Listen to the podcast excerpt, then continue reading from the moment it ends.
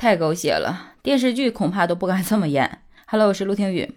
是这样的，今天看了一个很有趣的事儿，说是一个男子啊没领证就先办了婚礼，但是没想到的是，在举办婚礼的五天后，发现与他办婚礼的这个妻子居然和前男友已经登记结婚了。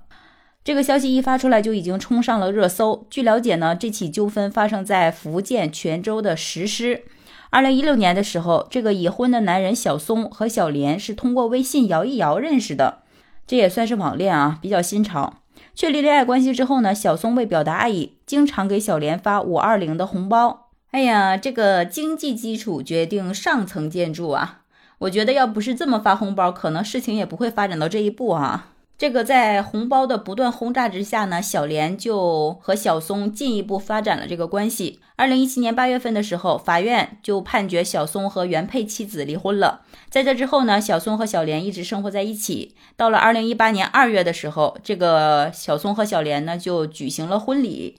婚礼之后呢，这个男方就多次要求和女方去领结婚证，但是女方呢总是推脱这个事情。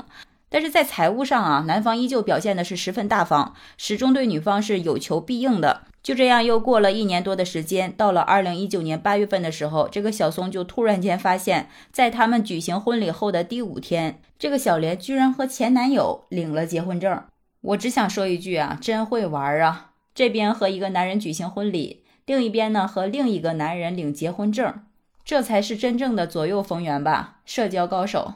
事情发展到这儿，我想这个小松也真的是气炸了。他认为这个小莲呢，一直以各种理由向他索要钱财，却拒绝登记结婚，甚至提出分手，是借婚恋索取财物的行为。于是呢，就起诉到了法院，请求判决小莲返还交往以来向其支付的十八万多块钱。但是法院呢，最后只判决了女方返还部分钱款，因为这个小松离婚前和小莲交往并赠送钱财是自愿行为，而小松这边呢，关于返还这期间的钱款要求是没有什么法律依据的，所以没有办法支持。也就是说，他婚内出轨的这个钱是没有办法要回来了。后期呢，小松和小莲就共同生活了，但是并没有办理结婚登记手续。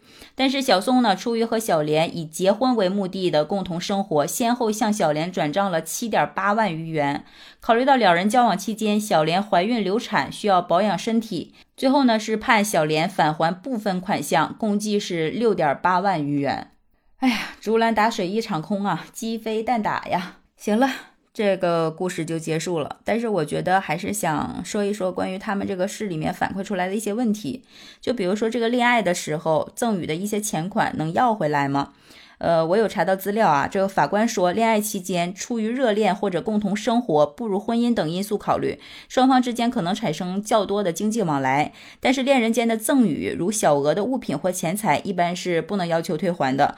若是出于希望与对方缔结婚姻或者共同生活，赠送的大额钱财，这个是可以根据民法典的一些相关规定，在双方未能缔结婚姻的情况下，视为赠与和附带的义务未实现，赠与方可撤销赠与。另外还有一个事儿，就是这两年关于彩礼的问题产生的纠纷也是挺多的。所以在什么情况下彩礼是可以返还的呢？这个民法典也说了，三种情况是可以退还彩礼的。一个是双方未办理结婚手续，就像这个小松和小莲一样啊，只是办了酒席，没有登记结婚，可以要求退还。第二呢，就是领了结婚证，但没有共同生活，这个也是可以要求退还的。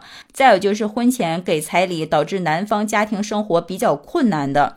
这个就是说，在支付了彩礼之后，可能就会负债累累，这样的情况下也是可以要求返还彩礼的。说实话，关于第三条这个，我还真是没有想到，原来是家庭困难也可以要求退还彩礼，足以证明这个法律还是非常人性化的哈。但是我还有一个疑问，就像小莲这种情况，一边和人家举行婚礼，一边和另一个人领证，他这个是不是涉嫌隐婚、骗婚或者是重婚呢？因为在民法典里面有这样一条规定，第一千零四十二条，禁止婚姻的行为当中包括啊，禁止借婚姻索取财物。所以就这条来讲的话，小莲即便是没有犯重婚罪，她应该也是触犯法律了吧？对于这个事情你怎么看呢？期待在评论区看到你的留言。喜欢我的节目就订阅陆听，期待你的点赞、转发和好评。我是陆听雨，拜拜。